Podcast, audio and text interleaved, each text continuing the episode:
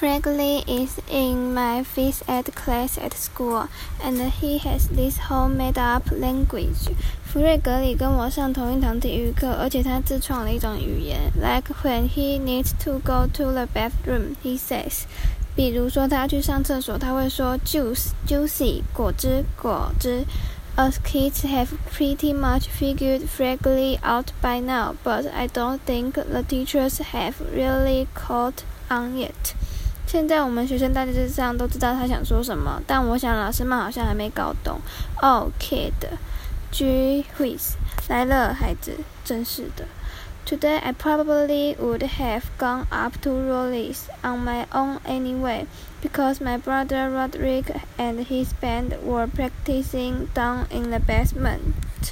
不过今天即使爸不赶我出门，我也是要去荣利家的，因为我哥罗德里克跟他的乐团在地下室练团。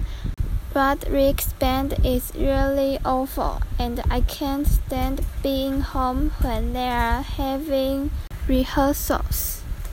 罗德里克的乐团超恐怖的，他们练团的时候，我根本没办法在家里待下去。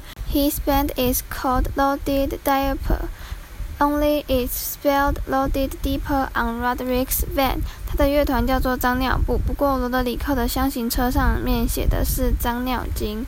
You might think he spelled it that way to make it look cooler, but I bet if you told Rodrick how loaded diaper is really spelled, it would be news to him. 你可能以为他是故意这样写的，因为看起来比较酷。不过我敢跟你打赌，如果你跟他说脏尿布怎么写，他可能还会吓一跳。Dad was against the idea of Roderick starting a band, but Mom was all for it. 爸很反对罗德里克组乐团，但妈举双手赞成。She's the one who bought Roderick his first drum set. 罗德里克的第一套鼓就是妈买给他的。